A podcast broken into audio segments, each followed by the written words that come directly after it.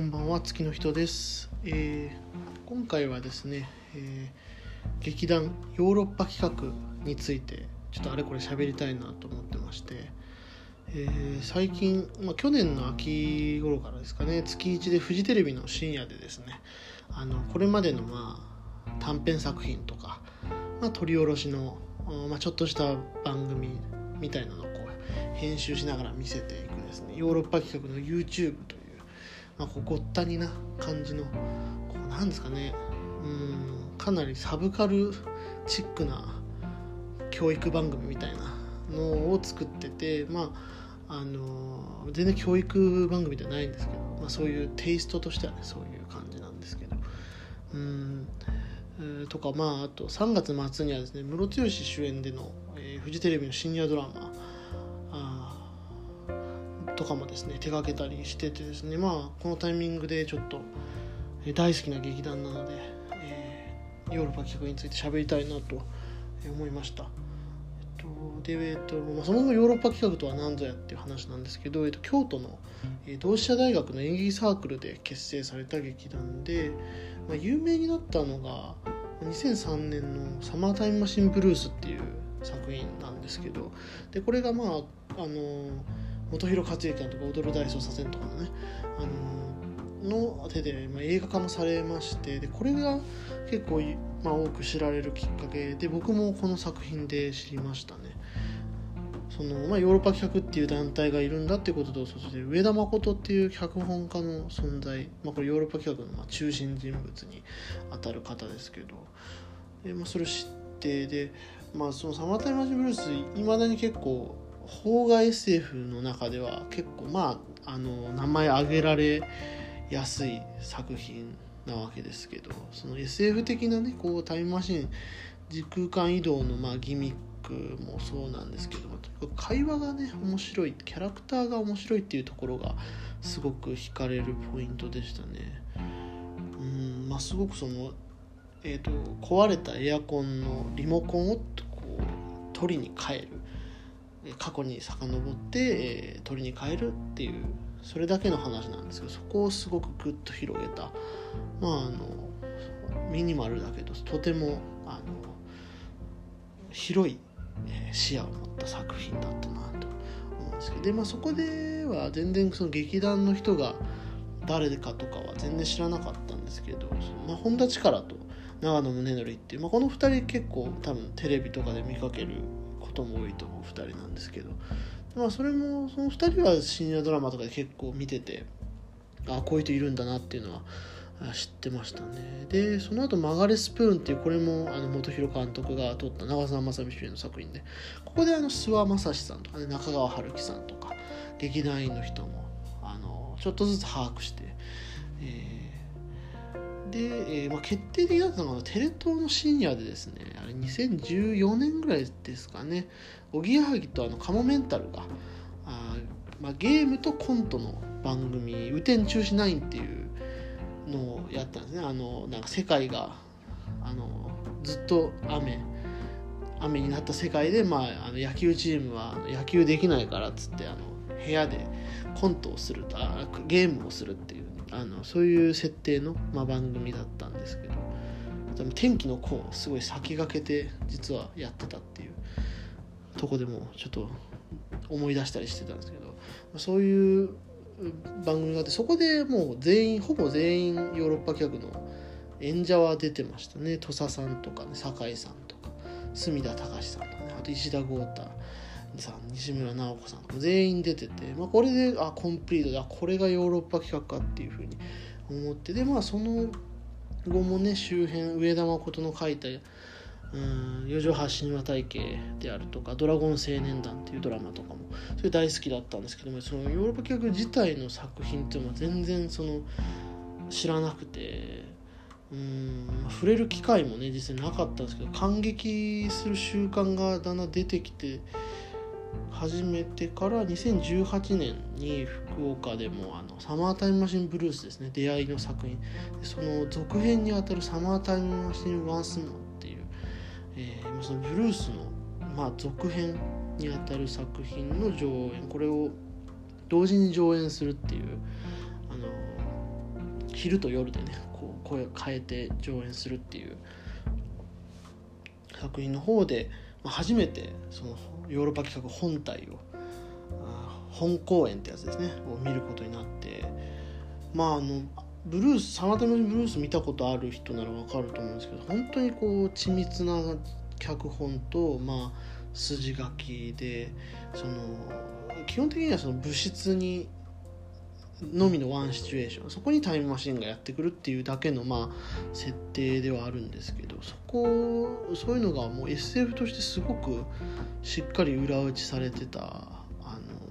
のでなおかつこう青春の匂いみたいなのもふんだんに取り込んだもうちょっとレベル違い2003年とかじゃなくてもう本当にずっと多分クラシックになっていくであろうあの小演劇の作品だと思うんですけどでそのそれぐらい完璧にできた作品の続編でそ実際の15年後っていう時系列の中で描かれてた作品なんですけどその時間のと円環構造みたいなのをあのちゃんとですね外に押し広げて作り上げたようなよりこう壮大なスケールであの作り上げたような作品であのもうめちゃめちゃ感動しましたね。まあ登場人物とかね増やしたりとかあるんですけどもよりこうなんかそんなことあんのかよみたいな展開も多かったりとかしてすごくあの思い出に残ってる感激体験でしたね。あのだま映画でもまた見たいなと思いますけどね。ちょうどあの映画自体もね15年ぐらい経って瑛太上野樹里もちょうどこうすごくあのいい感じに仕上がってた仕が仕上がってる頃なんでまたちょっと本広監督取ってくれないかなっていう思いがいっぱいですね。はい、でまあそういうもうそこでも実際に生で見たヨーロッパ曲にまあ感激して売ってんですよね。物販で過去作品の DVD も。そこでもう34本ぐらい一気に買っちゃって。でもうまだ過去公演ネット通販でもいくらでも買えるんでもうめちゃめちゃまだ楽しみを残してる感じですね。全然あの全部は見れてない。半分も見れてないんですけどただまあ本当にあのすごいおすすめしたい作品多いのでここからはちょっとあのいくつかヨーロッパ企画本公演作品をですねおすすめしたいなと思うんですけど。で今からあの紹介する、えー、3本は UNEXT ってあのサブスクですね。あのちょっと高めのサブスクですけども異様なあの本数をってる。サブスクありますけどあれに登録すればあの見放題でね見れるっていう。これもなんか新しいですね。劇団演劇作品ってもうほんとクローズドというか知らない人全然知らないみたいなんですけどヨーロッパ企画をサブスクに何本か上げてるっていう。これもなんかこう外に開けようとしてる感じがあってすごいあのいいなと思うんですけど、まあ、そこで UNEXT であ見れる作品なんでちょっと紹介したいなと。思うんですけどで、えー、一番まあおすすめは2017年上演作品「出てこようとしているトロンプ・ルイユ」っていう作品でこれ中世ヨーロッパの画家たち売れない画家たちのまお話なんですけどでトロンプ・ルイユっていうのが騙し絵のことなんですね。あのなんか本棚みたいに見える絵とかなんかこうそこにまるでなんかなんだろう虎がいるように見える絵みたいな、うん、そういう騙し絵でまあその出てこようとしてるっていうぐらいなんで、まあ、すごい出てこ騙しが出てこようとしてるみたいなイメージの中でちょっとこう起こる話ではあるんですけどまあ本当になんで騙し前半はかなりその騙し絵大喜利というか、うん、なんだろう軽く笑える感じのコメディでずっと続いていくんですけど後半はもう一気に SF 作品になってきますね。うんまあそう詳しくは言えないですけど思い出したのはあのクリストファー・ノーランの「インセプション」ですかね。あれはもうインセプションでしかなかったっていうくだりがずっと続くんですよね。中世ヨーロッパを舞台にした作品でですよ。それがめっちゃ良くて。でまあそのほんとしつこいぐらいずっとその SF 描写をですねやっていくんですけどどんどんどんどんこう引き込まれていくような感じでで、まあ、結構あの大掛かりな舞台装置があったりするんですけどこの絵とか全部あのメンバー自分自身メンバーたちだけで手がけてあるんですね。でそのまあ DIY 感、まあ、もちろんその演者さん以外にもその裏方でヨーロッパ企画でいるわけですけどその人たちと演者もこう協力して舞台掃除とかも作っていくっていうこの感じすごいハイクオリティなあんですけどまあこうなんか精神は文化祭みたいなあの感じがすごいこうヨーロッパ企画の作品にはどれもあるなと思いますね。うんえっとまあ、UNEXT で見れる作品でいうともう一本「月とスイートスポット」っていう作品があってこれがあのヤクザと時空間がこうワープしていくヤクザものと時空間リープものっていうのを掛け合わせた、まあ、なかなかこうありえない感じのメスの SF でまあヨーロッパ企画まあその得意なんですね。このなんていうんだろう異質なものそれにそんな SF 要素乗っけないでしょみたいな作品とかを結構得意としてるのでこれはもう持ち味全開。やっぱヤクザのあのなんていうか一本気な感じとこうすっごくまあ複雑というかまあ理解しがたいような SF 要素っていうのがこうヤクザの前に現れた時にヤクザはじゃあどう振る舞うんだみたいな話とか話がこうベースになってすごいまあ面白いんですけど結構、まあ、まあ最終的に物悲しい感じの知り上がりでもあって、まあ、なんか賑やかさだけじゃない魅力があるなというふうに思いましたね。はい、で、えーと「あんなに優しかったゴーレム」っていう作品これ UNEXT で見れるんですけどこれはまあ幻の生物をこう追いかけるテレビクルーってモチーフにした作品でまあ結構テンポ良くて見やすい作品だと思いますね。まあなんかこうやっぱりこういうなんだろう人間世界の延長にこうイマジナリーな存在があるっていうのが、まあ、一貫してこうヨーロッパ企画が志してる世界観なのかなと思いましたね。でまあヨーロッパ企画っていうのはそのテレビ番組のそのヨーロッパ企画の YouTube って中でもこう自称してるのが企画性コメディっていうのを志していてその、まあ、企画ですよねそのなんだろう物語なん詩的な物語であるとか、まあ、そういうこうなんだろう、まあ、群像劇的な作品ではなくどっちかというとそのあこういうものですこういう企画ですってヤクザる s f とか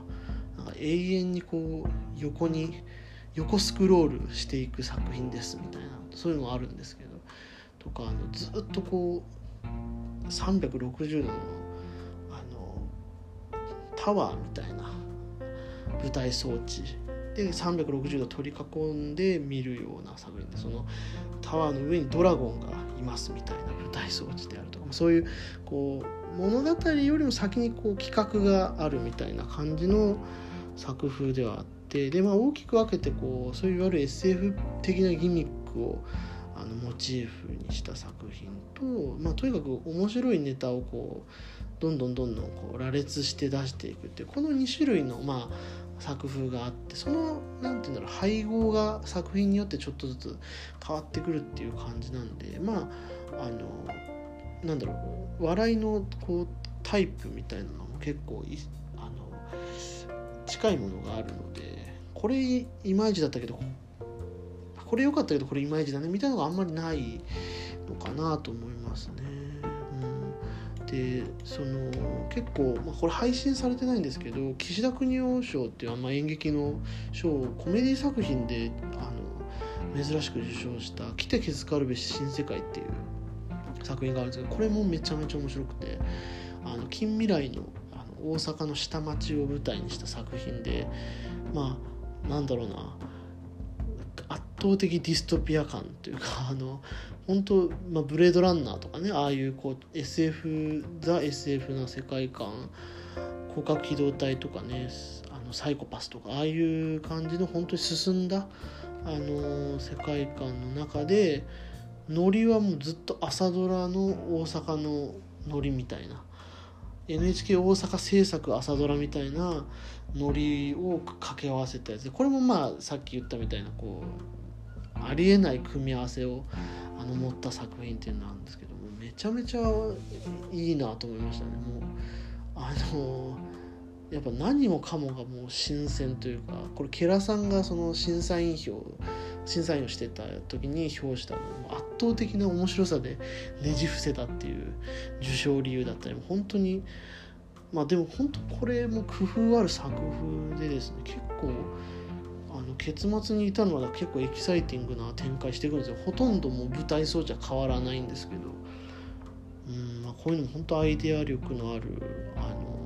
作品でも SF ギミックっていうのがふんだんに駆使したようなすごい作品ですね。でえっとまあネタものネタ羅列もので言うと現時点で最後の本公演になってるあの魚影旧校舎の77不思議っていう、まあ、あの妙なタイトルの作品があるんですけどこれ舞台上で2時間半ぐらいの舞台の中で77個の怪奇現象っていうのがどんどん起きていくっていう作品でまあ本当いわゆるまあ学校の階段とかねなんか心霊レストラン的なまあ可愛らしいあの心霊描写というか、まあ、怪奇シーンみたいなのがどんどんあるんですけど、まあ、最終的にこれも SF になったんですけどね。大体全部最後 SF になるんですよ。もうあの SF になりそうだなって空気がどんどん舞台見てると漂ってくるっていうそれもなんか面白いですね。あ今回こっから SF だなみたいなそういう楽しみ方もできる作品ですね。うん。でえー、っとそうですね。去年あの配信でねあのやってた京都陽気保安協会っていうあの作品があるんですけどこれはあの京都の街中を舞台にしたあ妖怪ものの話ですね。全編まあロケ。ロケかつまあ生放送生中継で生配信する舞台作品っていう、まあ、結構斬新。あんまり見たことないようなタイプのあの形態の作品で、まあ、これもコロナ禍ならではというかね本当に舞台でお客さん集めれないならっていう試みなんですけど、まあ、それを本当にその京都のフィールドワーク的なあ感じというかもう本当に街中を使ったもういわばもう僕は芸術祭的なことだと思うんですけどねヨーロッパ企画っていうアート集団の芸術祭みたいなもんだと思うんですけどそれを、うん、やっててまあなんかこうここまで来たかって思いましたよなんかすごいやっぱりずっと超常現象とか空想科学みたいなのと相性よくやってきて、まあ、さらにこう京都っていう街もこうなんか取り込んであどんどんどんどんこうその存在がこう際立ってきてる、まあ、京都のね街とやっぱ超常現象とか、SF モチーフ。で、まあ、妖怪とかはまあもちろんそうですけどなんかやっぱ不思議なことが起こる街としてなんかあのすっげえいいいい出自だなと思うんですよね。まあ、京都でこういう劇団が出てきたっていうことのなんか喜びみたいなのは感じますね。やっぱ字で森見富彦の世界観やってるみたいな人たちだから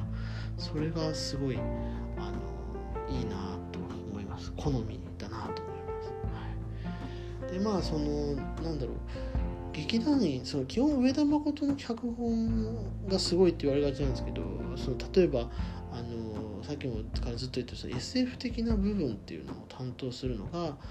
あの作品に出てくる、まあ、な小道具発明って呼ばれてるんですけどまあちょっとなんかこう日用品を使ってなんか SF っぽいアイテムが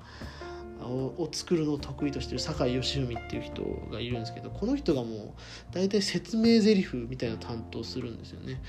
うん、なんかそんな風にこうあこう SF 的なことが起こった時にこれはこうこうこういう現象でみたいなのをあの喋る役割はもう酒井さんに当てられてたりそのキャラクターが結構個別の役者ごとに振りわあの振り当てられててそれをどの公演でもやってるっていうのがすごく印象的というか、うん、例えば石田豪太さんこれこの間半沢直樹にもね出てましたけど黒崎の部下で出てましたけど石田さんはやっぱ中心人物センターキャラというかこうコンセプトであったりとかなんか物語の方向性を説明するような MC っぽい立ち回りだったりとかあのなんだろうやっぱ本田力とか長野宗則とかやっぱりチョコを任したこうちょっとコミカルなキャラクター性とか、まあ、突飛なキャラクターが多い印象だしうん。あとそうだねあの隅田さん隅田隆さんっていう方この方も結構ぼんやりキャラというかね、まあ、大物キャラみたいな感じで出てくる人だだったりとかまあ本当役者ごとの個性が爆発してるような集団ででなおかつそのさっき言ったその隅田さんっていうとあの一昨年かな話題になったあのアニメ「すみっこ暮らし」飛び出す、えー、絵本と秘密の子っていう映画の脚本家でもあるね。結構これ話題になりましたよね。話題になった作品で。僕もこの間見たんですけど、ま、めっちゃ泣きましたね。なんてこんな誠実な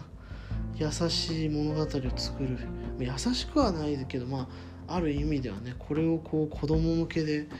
書くという厳しさでもあり優しさでもあるみたいな。うんなんかすごい本を書くと。でさこれは上田さんは全く関与してないんですけどさっき言ってたトロンプルイユ出てこようとしてるトロンプルイユみたいなまあこう SF 的なまあ SF 的というかまあロジカルな構造を持った話でもあってでこういう話を書くことができる人がめちゃめちゃ多いチームなんですよね、上田さんだけじゃないっていうみんな話しかけるっていうのがすごいよくてあの長野さんとかまああのちっこくて可愛らしい感じのキャラクター多いですけど自分で監督脚本したりしてる作品はまあ、そういうイメージにそこはね結構シリアスで、まあ、不気味な作品が多いですね。自分語りモノローグ的な作品が多かったりとか、うん、あとまあ映像面さっき言った生配信とかもありましたけど去年はそのヨーロッパ企画全体であの映画「ドロステの果てで僕ら」っていう作品。これはあの、まあ、時空をつなぐテレビをテーマにした。で長回し風の SF 映画っていう作品でまあ本当に SF 長回しってまあすごいあの創意工夫だなと思うんですよね。なんかこうそういうアイデアとかを実現するための話し合いとかねすごいしっかりされてるんだろうなって思いますし。まああのその監督山口淳太監督っていうのはもうすごくヨーロッパ客周りの映像をあの実現してる人だったりとか本当さまざまなタイプの才能が集まったあの結構まあ劇団っていうよりもだんだんこうクリエイター集団みたいに、なってきてるのが今のヨーロッパ客なんじゃないかなと思いますね。まあ、上田誠さんって本当にまあ屈指のあの物語の書き手がいるしで、まあ、彼の作る、まあ、かなりねロジカルで、まあ、偏ったあ極端な SF 作品、まあ、広い意味でのファンタジー作品っていうのが劇団のまあ根っこというかベースであるんですけどこうそれをまあ実際に演じてで、まあ、実現させる立体化させるっていうためのこうエキスパートたちが揃ったかなりあの見どころの多い劇団だなと思いますね。だからこうテレビの仕事とかも普通にあの、ね、やってくるっていう必然性がを感じますよね。うん、でまあ基本的にその常に大体は笑いにやっぱ立脚してるっていうのもすごくいいなと思ってますね。なんかメッセージに傾倒していかない感じというかそれがすごいあのいいなと思いましたね。でまああのまずいきなりね2時間の作品とかをあのつまむのはちょっとハードル高いよっていう方は今まさにヨーロッパ企画の YouTube っていう番組があってまあそれのあのそれで放送されたまあ短編が YouTube に上がってたりするんでそれをあの見てあのちょっとこう SF エッセンスみたいなこういうのを志してる人たちなんだみたいなのがあのちょっと分かると思うんで、まあ、おすすめはですねあの某大作時間逆行映画をモチーフにしたですね短編「トネッテ」っていう作品とあとタイムマシンっていうですね電卓型のタイムマシンを巡るあの本当短い作品なんですけどこれもなんか SF 短編として秀逸だしその作品こうこう2時間の作品とかの本当に始まり発想の種みたいな感じのこうミニマルさもあってそれもすごく面白いんで何本か是非見てみてほしいなと思います。以上です。